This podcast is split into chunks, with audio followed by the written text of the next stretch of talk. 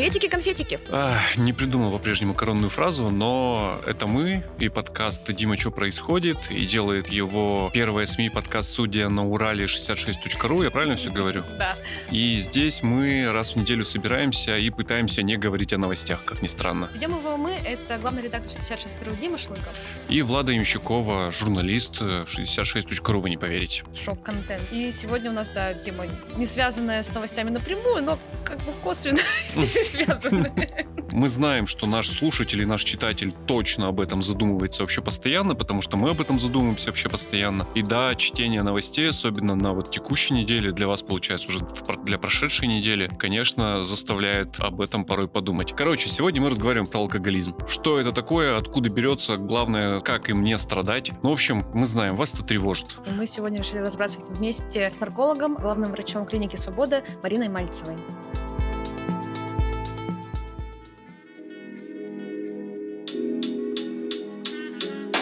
Все-таки обосну немножко эту тему. Лично меня всегда тема алкоголизма беспокоила вот почему. Я не знаю ни одного алкоголика, не то что ни одного алкоголиков-то я как раз знаю, который бы стал им по собственной воле. Ну, то есть они все в определенный момент времени перешли какую-то черту, после которой асоциализировались, покатились по наклону и другие вот эти вот слова. И, скорее всего, они эту черту не заметили. Вот она где-то была, но они через нее переступили. И вот лично моя фобия состоит в том, что я однажды в жизни эту черту не замечу. И для меня все закончится довольно плачевно. При этом, как мне кажется, в российском, в русском обществе, да и вообще в обществе не употреблять алкоголь совсем это как минимум сложновато, ну потому что довольно большой пласт культуры на этом построен. Человеческая коммуникация связана алкоголем в России, и очень многие там социальные ритуалы мы совершаем, используя его, поэтому отказаться совсем это очень сложный, наверное, трудновыполнимый вариант. Ну, в общем, мы решили с вами поговорить о том, как не стать алкоголиком, по сути. Ну да. Ну вот, наверное, так бы я тему конкретизировал. Пожалуйста, стоит начать с вопроса о том, кто такой вообще алкоголик? Как понять, что я он? Ну, начнем с того, что алкоголизм — это заболевание, вследствие которого формируется зависимость от этанола на физическом и также на психологическом уровне. Вы, в отличие от нас, про это не читаете, а видите и знаете. Естественно, без персональных данных. Я знаю, у вас все всегда строго анонимно. Это очень важная часть лечения. Но, тем не менее, как бы в среднем по больнице, в данном случае очень правильное определение. Вот люди, страдающие алкоголизмом, которые приходят к вам, это что за люди? Я к тому, что есть социальный стереотип, что это социально неустроенный, низкообеспеченный такой человек с девиантным поведением, да, ну там с улицы, грубо говоря, из-под забора. Ваши пациенты, они кто? Кто в зоне риска, иными словами, я пытаюсь очертить? Когда мы говорим про алкоголика, здесь имеет место быть и люди, которые уже, так скажем, опустившиеся, так и люди, получается, с самого успешные, то есть это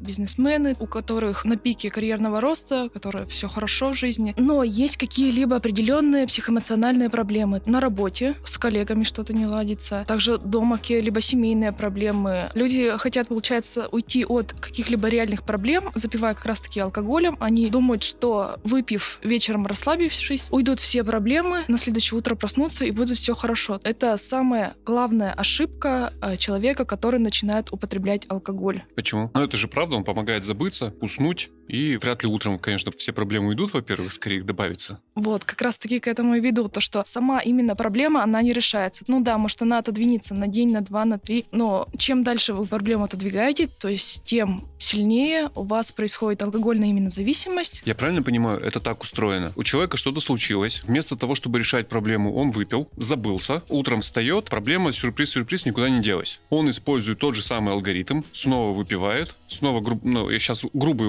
упрощенно, снова засыпает, но таким образом у него формируется, по сути, наркотическая, физиологическая, химическая зависимость уже от, от самого напитка, и, в общем, проблема уже не имеет значения, просто он должен выпить и все. Да, все верно, то есть формируется именно физическая зависимость и психоэмоциональная зависимость. Употребляя алкоголь, он думает, что как бы все проблемы уйдут сами собой. С каждым днем ему нужно еще больше и больше дозы выпитого алкоголя. Я читал, что там есть несколько стадий, что на определенной стадии, наоборот, доза резко сокращается, и человек буквально с одной рюмки пьянеет. А, да, существует три стадии развития алкогольной зависимости. А, как раз-таки вот на первой стадии идет повышение толерантности к алкоголю. Пьет рост. и не пьянеет. Ну, грубо говоря, да. Ему нужно больше-больше с каждым разом. Вторая стадия — это, получается, самый пик. Ему нужно определенное количество алкоголя. И третья стадия — это уже как раз-таки снижение толерантности. То есть, э, да, как вы сказали, что одну рюмку выпивает, и ему хватает. Тут уже стоит задуматься, что третья стадия — это как раз-таки последняя стадия формирования алкогольной зависимости. Ага. Ну, то есть, э, я как раз хотел спросить, как понять, что у меня формируется алкогольная зависимость, это универсальное правило для всех, правильно?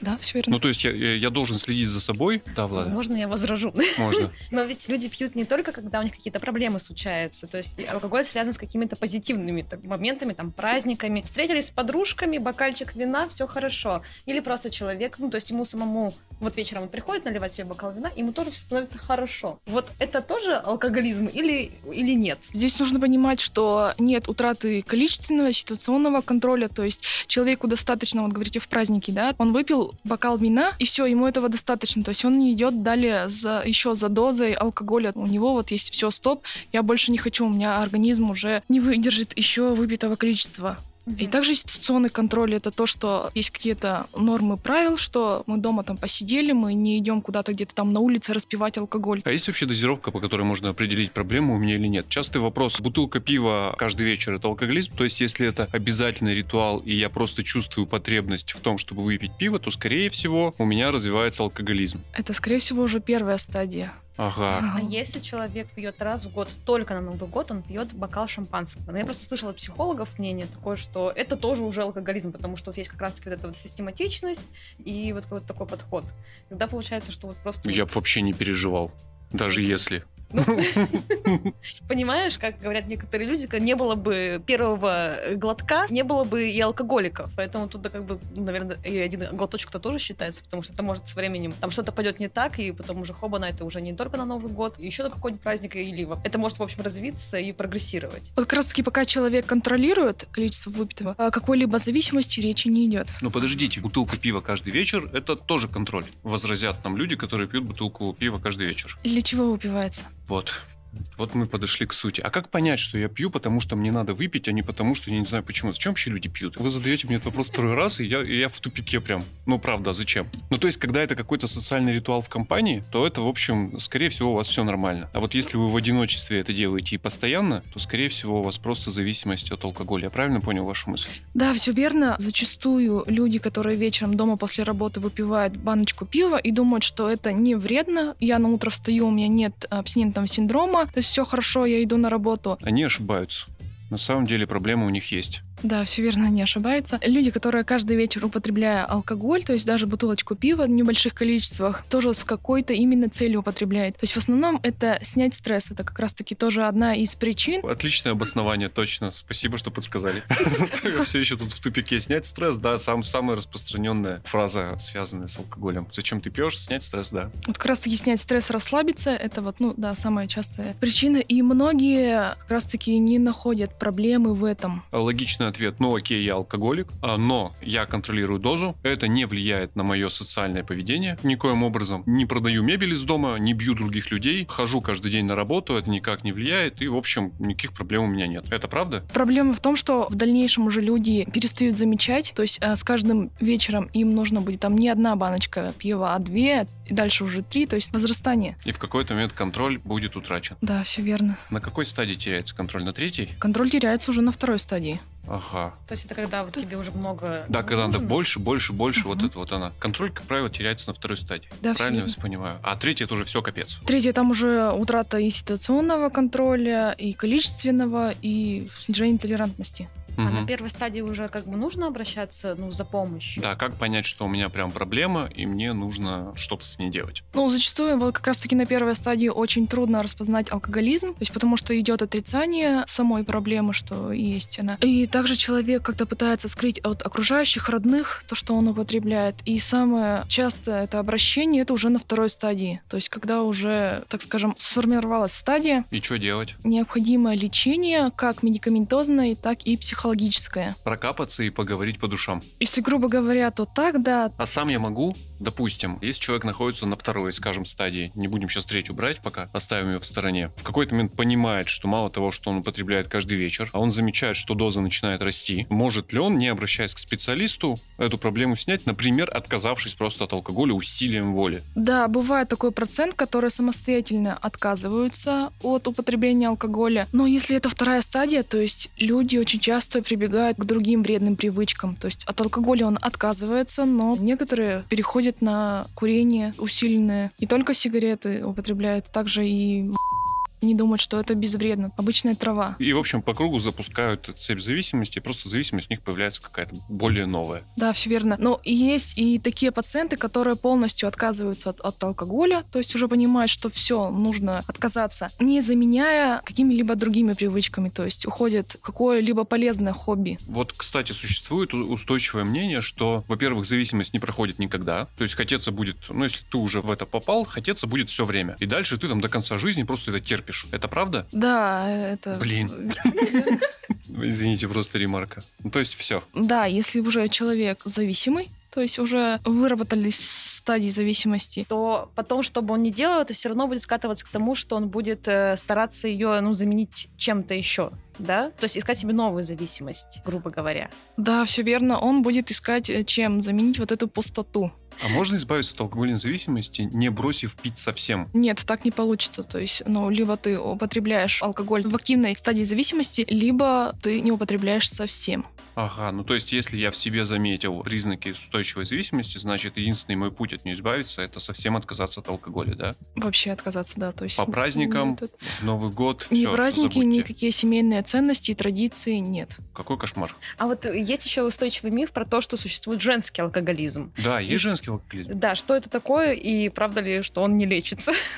Да, все верно различает женский алкоголизм. То, что не лечится, это миф, просто у него срок формирования намного быстрее, чем у мужчин. Почему? Потому что они более подвержены именно психологическим каким-либо воздействиям. То есть вот за счет этого, к примеру, мужчине в среднем нужно в течение года употреблять алкоголь, чтобы стать зависимым, то женщине это в 2-3 раза То есть меньше. То есть- полгода, и ну- можно докатиться вот до третьей стадии. да, то есть Одно лето. Как-то страшно стало за себя, если честно. Одно Ой. хорошее лето в Азербайджане. Да. О, Кошмар какой. То есть, если вот как раз-таки выпивается одинаковое количество алкоголя и у женщин, и у мужчин, то есть вот у женщин намного быстрее формируется. И лечится сложнее.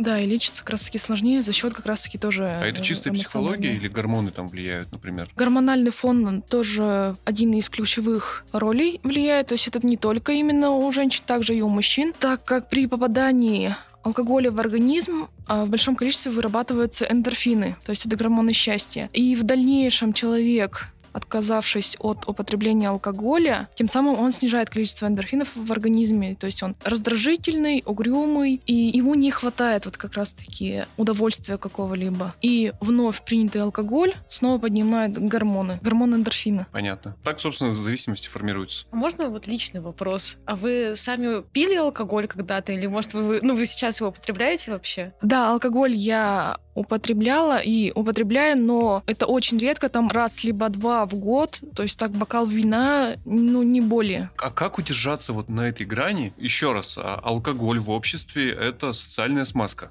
Она формирует взаимоотношения людей друг с другом. Праздники, походы в бар, встречи с друзьями. Да даже просто, когда ты идешь, не знаю, на, на бал к губернатору, на полном серьезе, там все стоят с, с бокалом шампанского. Поэтому казалось, что от- отказаться от него просто раз и навсегда такой себе вариант. Чтобы к этому не пришло, насколько я понял, перебейте, если я не прав, нужно просто не запустить себя до второй стадии алкоголизма, когда растет доза потребления и становится регулярной. И тут возникает вопрос, а как не переступить в эту вторую стадию? Есть какие-то правила, может быть, лайфхаки, как пить и не стать алкоголиком? Как удержаться вот на этой грани? Хотя бы между первой и второй стадией, пожалуйста. Но это как минимум частота употребления, сколько раз в год, ну и также количество. Мгм. Ну, то есть я должен себя контролировать и следить за тем, чтобы это не стало регулярным действием. Да, все Правильно? верно. Да. У меня есть знакомый, который, как и все мы, переживает в этом смысле и боится стать алкоголиком. И у него есть правило. Он никогда не пьет один и никогда не пьет без повода. Это адекватный способ. А он знает про существование сайта «Праздник каждый день». Более того, э, я сейчас подумал, что именно он нарисовал и подарил мне календарь, где в кажд- на каждый день был какой-нибудь праздник. Ну, то есть, я сейчас, я только сейчас понял, господи, что он нашел сначала все праздники, потом вспомнил про правило номер два никогда не пить один, и подумал, что надо еще мне подарить, чтобы я был в курсе. Ну, а так, кроме шуток, так можно? Ну вот как раз-таки, какие праздники он имеет в виду, то есть когда. И может он каждый день ищет себе компанию. Ну, он конкретно нет, но у меня, знаете, у меня есть история из жизни по этому поводу. Я однажды бросил курить. Ну, тоже зависимость. Я сейчас вообще понимаю все, как это работает. Я однажды бросил курить, но потом случилось, что мы пошли в какой-то бар с друзьями. Я там выпил и закурил. Утром проснулся, понял, что у меня нету особой тяги к курению больше. Ну и в целом для себя решил, что теперь, когда я, пью, я могу курить. Прошло 4 недели и выяснилось, что пью я каждый день теперь. Причем, причем эта зависимость не от алкоголя была, а зависимость от табакокурения. По сути, меня на это толкало. Вот тогда я что какой-то ерундой занимаюсь и, в общем, отказался от этой практики. Ну вот вы про это говорите, да? Можно поставить себя в жесткие рамки, а потом самому не заметить, как ты эти рамки натянул на весь мир. Да, да, просто. Все верно. И вот ты уже сидишь и вечером э, объясняешь человеку с работы, что пускай сегодня вторник, но ты домой не идешь, нам с тобой обязательно нужно выпить, потому что сегодня день независимости Зимбабве, например. Это, чуть ли не государственный праздник на территории России. Да, как раз таки на каждый день можно найти повод. А как бросить пить и при этом не растерять друзей? Навсегда. Или к черту таких друзей, я сейчас подумал. Все, сам спросил, сам ответил. Как раз таки должны быть такие друзья, такой круг общения, который будет понимать твое мировоззрение, почему ты отказываешься, и что ты, допустим, без алкоголя можешь с ними в компании, то есть они употребляют алкоголь, а ты нет. Обидно. Почему обидно? Ну, они употребляют, а я нет. Так ты можешь... Сейчас, же есть разные альтернативы в плане того, что там есть безалкогольное вино, безалкогольное пиво. Ты приходишь, у тебя такая же бутылка вина по виду, но только она безалкогольная. Кстати, это работает как способ избавиться от зависимости, но не потеряться в социуме. Я все время думаю, что это какая ерунда. Ну ты же знаешь, что пиво безалкогольное, что это по сути фикция, оно еще невкусное. Ну тут опять-таки вопрос, зачем ты вообще пьешь? Нет, ну если пьешь... ты пьешь, если ты пьешь ради того, чтобы ну поддержать какую-то социальную связь, да, Ага, контакт, тогда ага. тебе по большому счету без разницы, что пить. И даже, и тем более, когда у тебя такой же бокальчик, такая же жидкость, которая, в принципе, даже... Ну, ты просто я недавно открыла для себя безалкогольное вино, и оно... Фу, такая дрянь. Да нормально, оно пахнет как вино, но на, вкус как просто сачок. кислятина. Ну не суть, ладно. Короче, дело в том, что то есть у тебя, опять-таки, у тебя визуально, вот ты все делаешь точно так же, как все вокруг. Вот, А зачем? вы- в смысле? Ну, типа, ты не пьешь зато, какая Ну, разница? возьми сок, да пей сок. Он же гораздо вкуснее, чем твое безалкогольное вино. Мне кажется, что тут на первых как бы этапах может помочь, то, что ты пытаешься немного обмануть свой мозг. Типа, что я не просто вот беру добрый и наливаю себе его, и как бы ты видишь этот вот тропак и такой, ну, блин, как-то грустно сразу. А у тебя тоже есть эта вот бутылка, да, бутылочка стеклянная. Бокал. Она правду говорит? Это помогает? Да, именно вот на первых, на первой стадии, допустим, алкогольной зависимости, если переходить на безалкогольное, то есть ты так подсознание именно Обманываешь. Да. Ага. Но это только на первой работает. Я так понимаю, самые частые обращения к вам, они уже на второй как минимум. Да, вторая, третья стадия — это как раз-таки уже наши пациенты, с которым нам в дальнейшем приходится работать. Угу. И ваша задача сначала снять химическую зависимость, ну, через препараты, да, вывести из, из крови. Что вы выводите из крови? Алкоголь? А расщепление этанола А, этанол. Этанол, он Мгм. там, там везде. Он как-то остается в крови, да? после употребления алкоголя? Ну да. Ну что сам не выходит. Я думал, просто как человек не пьет, страдает похмельем, потом вливает в себя воду и все, он себя очистил от этанола, нет? Да, то есть этанол выходит постепенно из организма, у него есть до недели Я не удержусь. В смысле до недели? Ну, то есть я один раз выпил, у меня неделю в крови алкоголь. Нет, алкоголь самостоятельным путем вводится из организма намного дольше. У нас же в клинике мы применяем медикаментозное лечение, где пациенты проходят инфузионную терапию, и за счет этого продукты расщепления этанола выводятся намного быстрее. Ну за сколько? За день, за два? В зависимости от количества употребления, от Логично. хронических заболеваний, от коморбидности пациента, Вы есть- начали говорить непонятные слова. Коморбидность пациента это что? какие-либо сопутствующие хронические заболевания. А, понял, понял. И вот вы его очистили, в крови не осталось этанола, но в голове появилась устойчивая депрессия, правильно понимаю? Что дальше? Здесь уже работа именно клинических психологов, психологов по зависимости. Угу. Показывают ему прекрасный мир без алкоголя? Они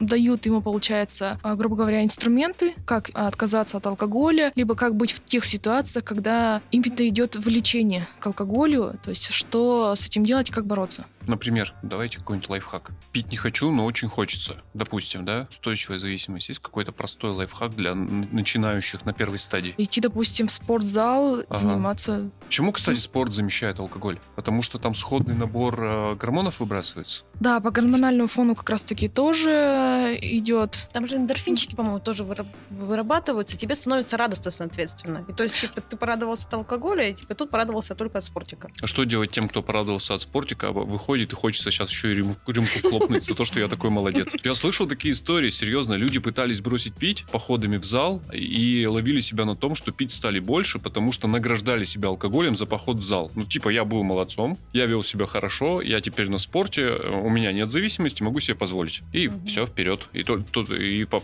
потом ловились на том, что стало только хуже. Ну, вот как раз-таки недоработки в заболевании, то есть он не отказался полностью от алкоголя. Мгм. Тут нужно обращаться в дальнейшем и все-таки проходить полноценное лечение, Да, чтобы не понял. ловить Как- себя на мысли, что я в дальнейшем за какую-либо победу выпью бокал. В общем, как бы я ни формулировал вопросы, вы не отступитесь от параграфа, который называется «Полный отказ от алкоголя». Да, конечно, если зависимость есть, то Только полный отказ. да, Только хардкор, либо смирись с тем, что ты катишься в сторону третьей стадии. все верно. Но можно же подольше задержаться на второй. Как долго вообще человек может находиться вот э, в, в этих стадиях? Как обычно, это, как, как обычно быстро это происходит? Обычно во второй стадии 2-3 года вот такого Воу. систематического потребления, то есть да, человек не замечает, что там проходит Ага. время, и он уже все как бы на третьей стадии. А с третьей стадии вообще не вытащить? Почему со всех стадий алкогольной зависимости есть выход? Должна быть работа психолога, то есть э, тут как раз-таки на, на всех стадиях, начиная со второй, третьей особенно. А можно ли справиться там со второй, с третьей стадии только психологом? То есть не обращаться за медикаментозной помощью? А на второй и третьей стадии а можно, допустим, от медикаментозного лечения отказаться, сразу перейти как раз-таки к психологическому лечению. Если по самочувствию, именно по физическому состоянию, ты готов работать с психологом, то есть ты готов воспринимать информацию, которую он будет до тебя доносить. Мгм. Мгм. Кстати, а можно вообще прям глупый вопрос? Я с детства так уж вышло. Из телевизора, из окружения, просто в быту слышу фразу «трубы горят». И порой вижу людей, которых буквально ну, как их трясет от отсутствия алкоголя в их жизни. А потом они выпивают, и мышцы расслабляются. Это что такое вообще с организмом происходит у человека? Это мы что наблюдаем? Это как раз-таки на физическом уровне, также еще и на психоэмоциональном уровне, то есть на подсознании, что ему необходимо, так скажем, опохмелиться, и ему будет легче. Вот как раз-таки трубы горят, это от, отсюда и понимание и пошло, что он опохмелится, и ему будет намного легче. Мгм. А как это физически работает? Ну, то есть, по идее, ну, мы же странный процесс наблюдаем. По идее, ущерб организму наносит алкоголь. И когда ты употребляешь алкоголь, твое тело чувствует себя хуже. В такие моменты мы видим прямо обратный эффект. Человеку без алкоголя вдруг стало плохо. Он выпивает там, ну, разную дозу, кто стакан, кто бутылку. И хобана у человека все хорошо. Причем его перестает трясти, он начинает себя как-то контролировать. Это, это что вообще? Как это, Это классифицируется? ломка, наверное, то, что называется. Ну, то есть вот как наркоманы, когда... Ну да, но я не понимаю, я правда не понимаю, как это работает. То есть, что такого в, в организме человека заместил алкоголь, что он без него натурально физически жить не может. Это же не психологическая зависимость. Это не, не выброс гормонов, о которых мы поговорили. Это какой-то прям, как будто у него в в состав крови в- обязательно входит этанол, и без него организм уже не функционирует. Это такое привыкание жесткое. А, получается, на, на фоне отмены алкоголя, то есть еще сохраняются токсины в крови, и как раз-таки снижается вот тот же самый гормональный фон. Мгм. То есть снижение уровня эндорфинов. И за счет этого у него тревога, тремор, слабость, головная боль. Это еще объясняется тем, что нарушается кровообращение. Но почему нарушается? Опять же, из-за отсутствия просто эндорфина? А нет, это нарушается за счет этанола в организме. А, мгм. Кровь сгущается, то есть э, нарушается доставка кислорода тканям. И привет. А потом алкоголь разгоняет ее обратно, эту кровь, попадая в нее. Выпивая, человек уже не ощущает каких-либо проявлений. А, ну то есть То это есть в это как голове все, без- да? То есть Да, на, да, сам- да. на самом деле у него нет такой физической реакции, это его мозг ее проецирует из-за того, что у него настолько падает гормональный фон, он настолько несчастлив в этот момент. Мне кажется, нет, мне кажется, наверное, это может быть и на физическом уровне. То есть у человека там уже там глубокая, сильно третья стадия, у него уже есть какие-то очень сильные там проблемы со здоровьем. Когда он пьет, он просто этого не чувствует, не ощущает. Как только он немного протрезвел, у него типа все это начало болеть, ему организм кричит «Алло, help us, please!» Вот, сделай, пожалуйста, с этим хоть что-нибудь. А, а, да? Алкоголь же тоже является еще и анализирующим действием. Ого, ничего себе. Да, да, теперь логично, Поэтому- понятно. Вы практикующий нарколог. Да. Скажите нам честно, людей с э, алкогольной зависимостью, скажем, за последний год, например, стало больше или меньше? За последний год людей с алкогольной зависимостью стало больше, потребление выросло, да, выросло с- среди молодежи как раз-таки. Ну, то есть тревожно стало жить, и люди буквально спиваются от того, от чего? А простите, а молодые люди это у нас нынче кто? В каком возрасте заканчиваются? Пытаюсь понять, в зоне риска я или нет. Ну, самый частый возраст э, формирования алкогольной зависимости от, это от 30 до 45 до 50 лет. Блин, Е!